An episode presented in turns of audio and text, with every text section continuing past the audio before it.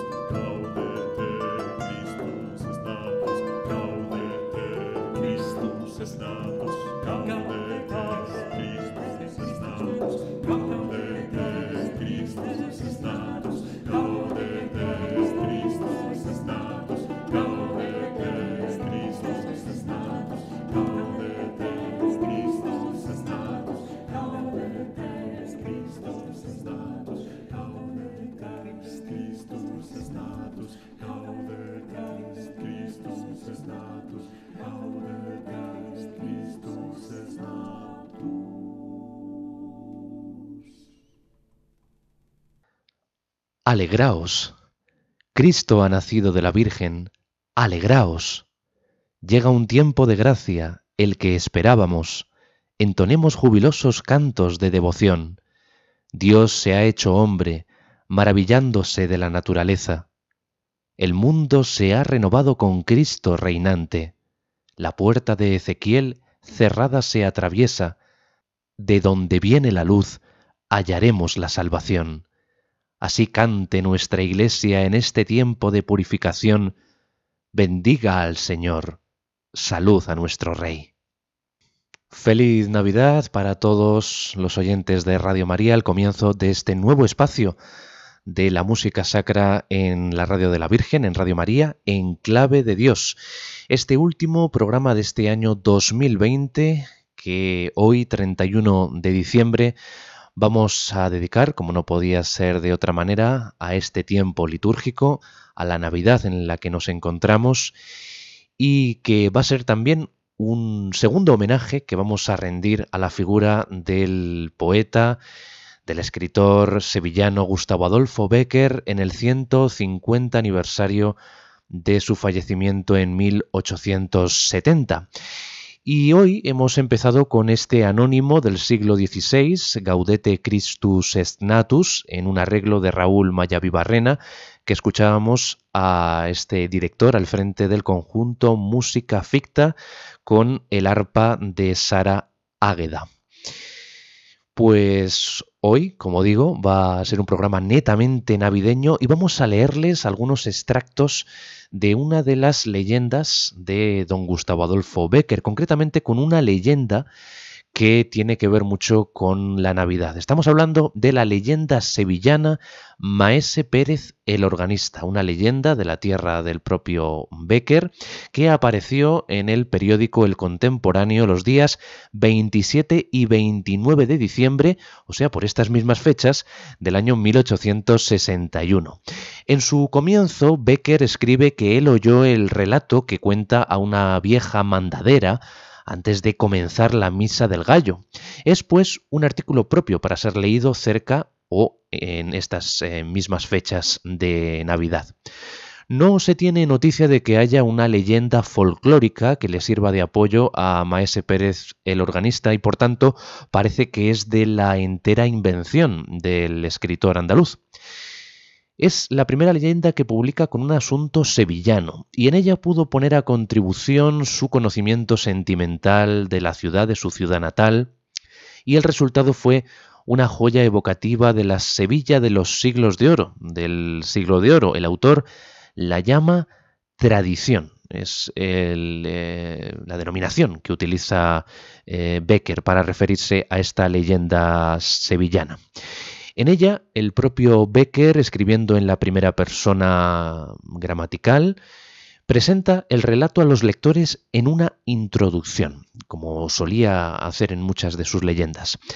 Nos dice que cuando él oyó durante la misa del gallo el órgano del convento, el instrumento sonaba de una manera vulgar e insulsa. Sin embargo, poco a poco se va creando un ambiente de misterio cuyo objeto es la exaltación de la música tocada en el órgano. Becker sabe describir los efectos de esta música de una manera exaltada, poniendo de manifiesto su afición artística. Tenemos que tener en cuenta que Becker era un apasionado de la música, colaboró también como libretista en alguna zarzuela y en este caso también pone de manifiesto sus efectos religiosos, los efectos religiosos de ese goce estético del órgano en una misa tan importante, en un acontecimiento litúrgico tan importante para los católicos como es esta misa previa al día de Navidad, la misa de madrugada, la misa del gallo. La narración está muy hábilmente dispuesta en una sucesión de partes en las que va alternando unas que corren a cargo de lo que dice una vieja eh, del pueblo una anciana a la que le gustan demasiado los chismes. Esta sucesión que utiliza aquí Becker es un evidente acierto literario que queda contrastado con el otro plano de la actualidad, que es el que cuenta el mismo Becker.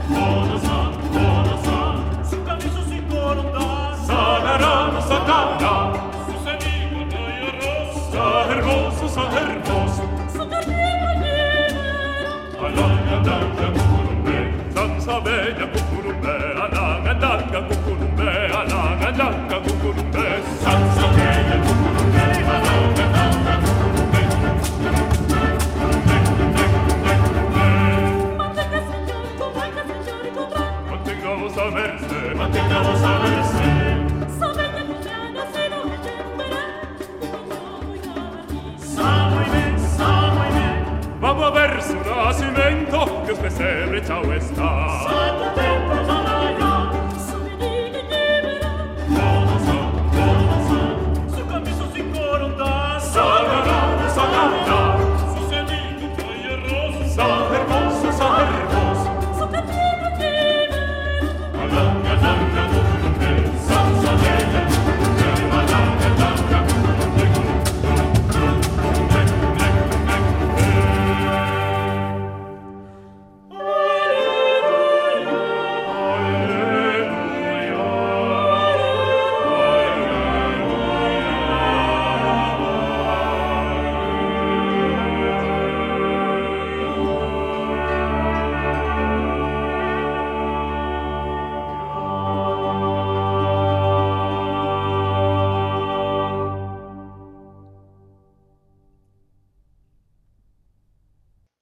Sabe cómo he ya nacido allá en Berén, un niño muy garrido, sa muy ben, sa muy ben.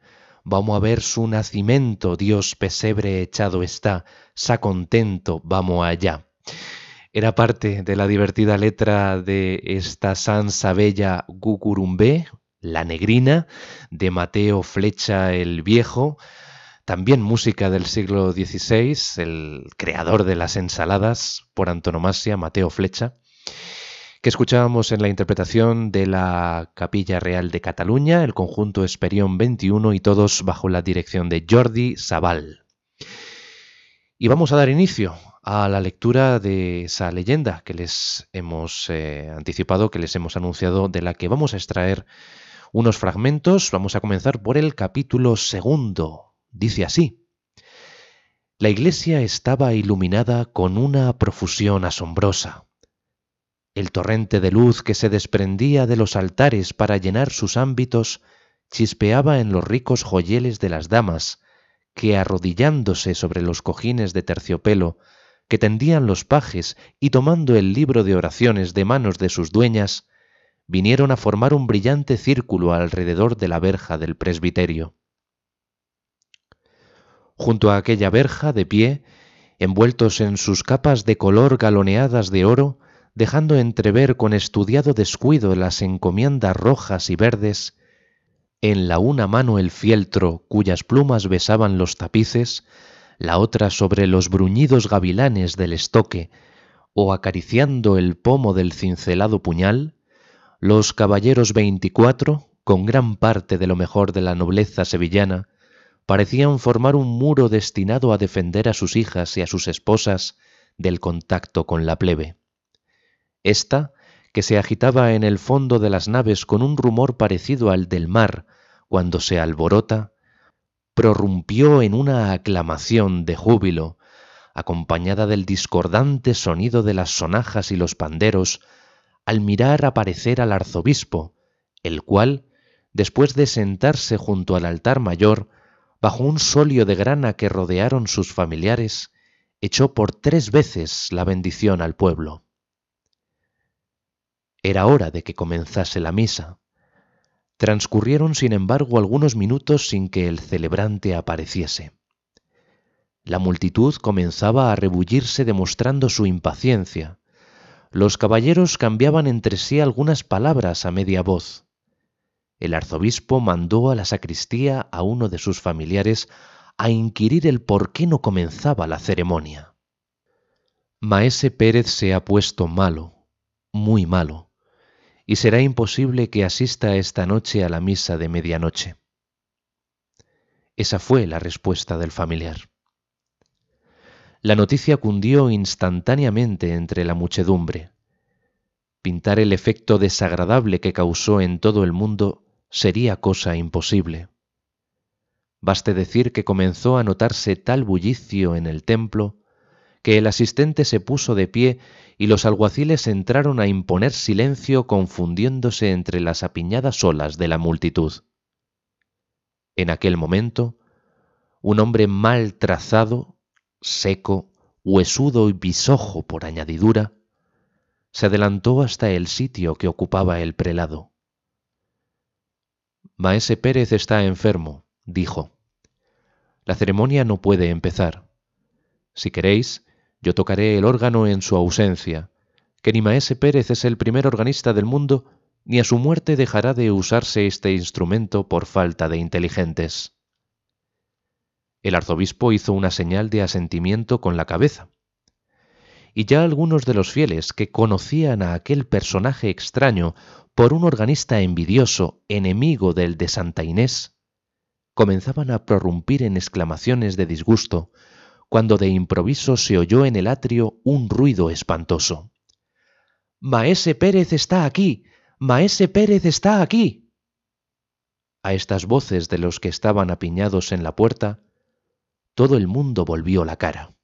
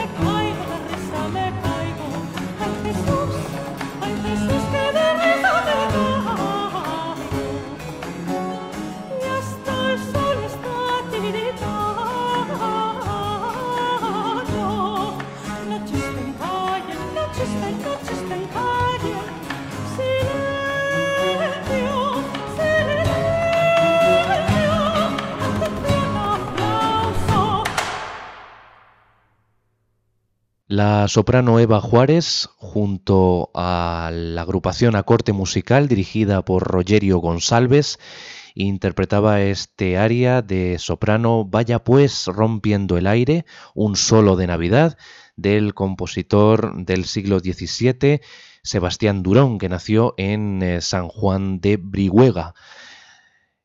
También sirvió precisamente en Sevilla. En 1680 Durón se traslada a la capital hispalense, ocupando la plaza de organista segundo de la catedral de esa ciudad. Posiblemente fue llamado por Alonso Juárez, su antiguo maestro en Cuenca, que por entonces regentaba el magisterio de la capilla de la catedral sevillana. Maese Pérez, pálido y desencajado, entraba en efecto en la iglesia, conducido en un sillón que todos se disputaban el honor de llevar en sus hombros. Los preceptos de los doctores, las lágrimas de su hija, nada había sido bastante a detenerle en el lecho. No, había dicho, esta es la última, lo conozco. Lo conozco, y no quiero morir sin visitar mi órgano, y esta noche sobre todo la Nochebuena.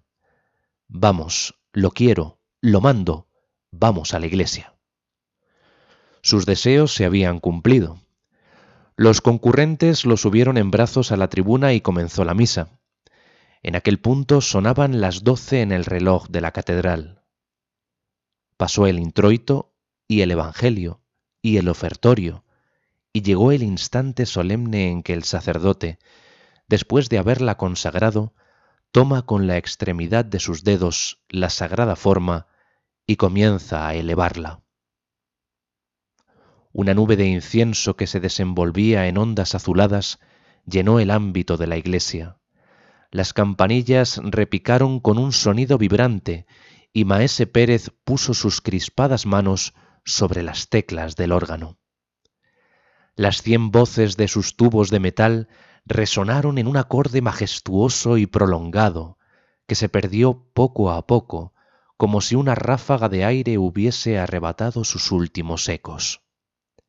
A este primer acorde, que parecía una voz que se elevaba desde la tierra al cielo, respondió otro lejano y suave, que fue creciendo, creciendo, hasta convertirse en un torrente de atronadora armonía.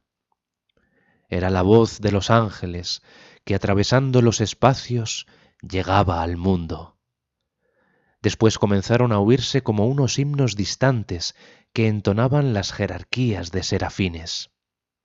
Mil himnos a la vez, que al confundirse formaban uno solo, que no obstante, solo era el acompañamiento de una extraña melodía, que parecía flotar sobre aquel océano de acordes misteriosos, como un jirón de niebla sobre las olas del mar. Luego fueron perdiéndose unos cuantos, después otros. La combinación se simplificaba, ya no eran más que dos voces, cuyos ecos se confundían entre sí. Luego quedó una aislada, sosteniendo una nota brillante como un hilo de luz. El sacerdote inclinó la frente y por encima de su cabeza cana, y como a través de una gasa azul que fingía el humo del incienso, apareció la hostia a los ojos de los fieles. En aquel instante, la nota que Maese Pérez sostenía tremando se abrió, se abrió, y una explosión de armonía gigante estremeció la iglesia, en cuyos ángulos zumbaba el aire comprimido y cuyos vidrios de colores se estremecían en sus angostos ajimeces. De cada una de las notas que formaban aquel magnífico acorde, se desarrolló un tema, y unos cerca, otros lejos, estos brillantes, aquellos sordos, diríase que las aguas y los pájaros, las brisas y las frondas, los hombres y los ángeles, la tierra y los cielos, cantaban, cada cual en su idioma, un himno al nacimiento del Salvador.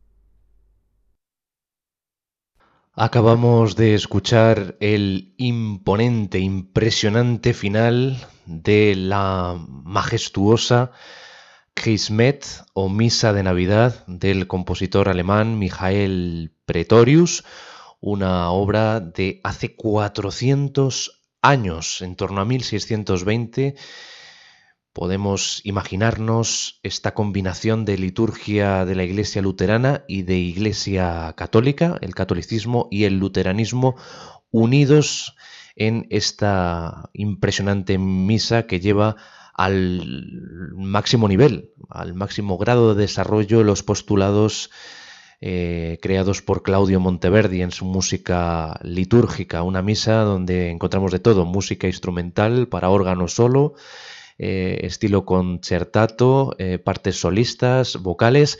Nosotros nos hemos quedado con los tres últimos eh, números, tres últimos movimientos de esta, podemos decir, culmen de la misa mm, variada, ¿no? de diferentes estilos, desarrollos, influencias en pleno siglo XVII. Era el himno final, Puer Nobis Nascitur, el voluntario para órgano, Nun Love Mine Seal, y el In Dulci Júbilo final, que es una especie de concertante con todas las fuerzas instrumentales y vocales, todos los efectivos ahí tocando a pleno rendimiento en esta interpretación también fastuosa que dirigió Paul McCrees a los Gabrieli Consort and Players y eh, pues un conjunto de coros eh, de la Catedral de Roskilde que pues eh, es una referencia indiscutible ya en esta misa de Navidad de Pretorius,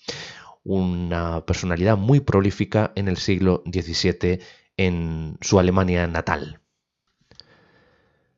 La multitud escuchaba atónita y suspendida, en todos los ojos había una lágrima, en todos los espíritus un profundo recogimiento. El sacerdote que oficiaba sentía temblar sus manos, porque aquel que levantaba en ellas, aquel a quien saludaban hombres y arcángeles, era su Dios, era su Dios, y le parecía haber visto abrirse los cielos y transfigurarse la hostia. El órgano proseguía sonando, pero sus voces se apagaban gradualmente, como una voz que se pierde de eco en eco y se aleja y se debilita al alejarse, cuando sonó un grito en la tribuna, un grito desgarrador, agudo, un grito de mujer. El órgano exhaló un sonido discorde y extraño, semejante a un sollozo, y quedó mudo.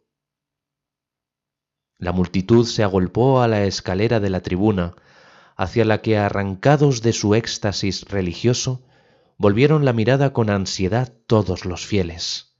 ¿Qué ha sucedido? ¿Qué pasa? se decían unos a otros, y nadie sabía responder, y todos se empeñaban en adivinarlo, y crecía la confusión, y el alboroto comenzaba a subir de punto, amenazando turbar el orden y el recogimiento propios de la iglesia. ¿Qué ha sido eso? preguntaron las damas al asistente, que, precedido de los ministriles, fue uno de los primeros a subir a la tribuna y que pálido y con muestras de profundo pesar se dirigía al puesto en donde le esperaba el arzobispo, ansioso, como todos, por saber la causa de aquel desorden. ¿Qué hay? Que Maese Pérez acaba de morir. En efecto, cuando los primeros fieles, después de atropellarse por la escalera, llegaron a la tribuna vieron al pobre organista caído de boca sobre las teclas de su viejo instrumento, que aún vibraba sordamente, mientras su hija, arrodillada a sus pies, lo llamaba en vano entre suspiros y sollozos.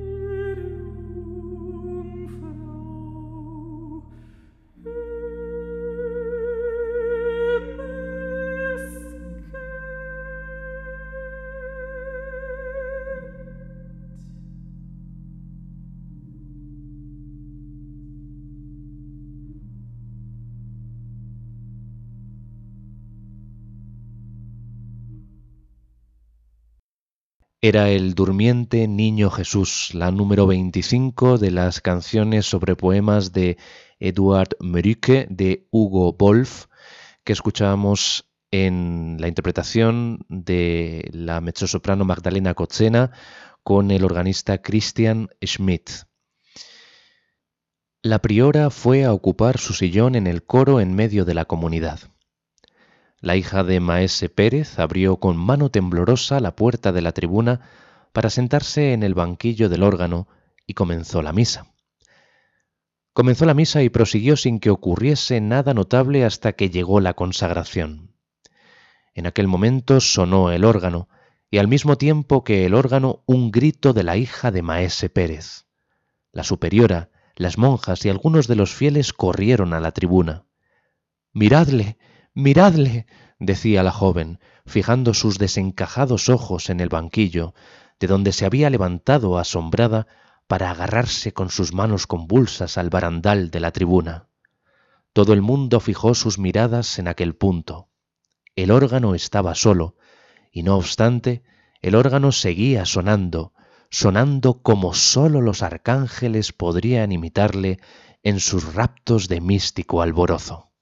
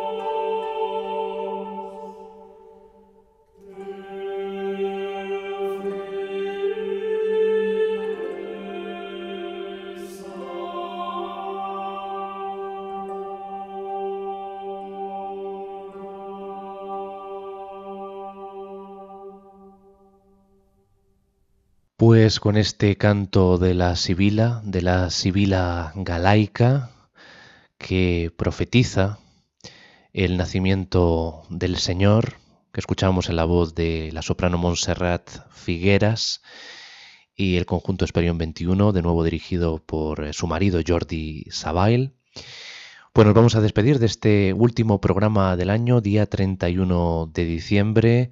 Despedimos así este año 2020 un año trágico, dramático, pero que deseamos que haya tenido algo bueno y que el consuelo de la música en este caso pues haya reconfortado a todos ustedes y nos anime a pensar en ese esperanzado año próximo.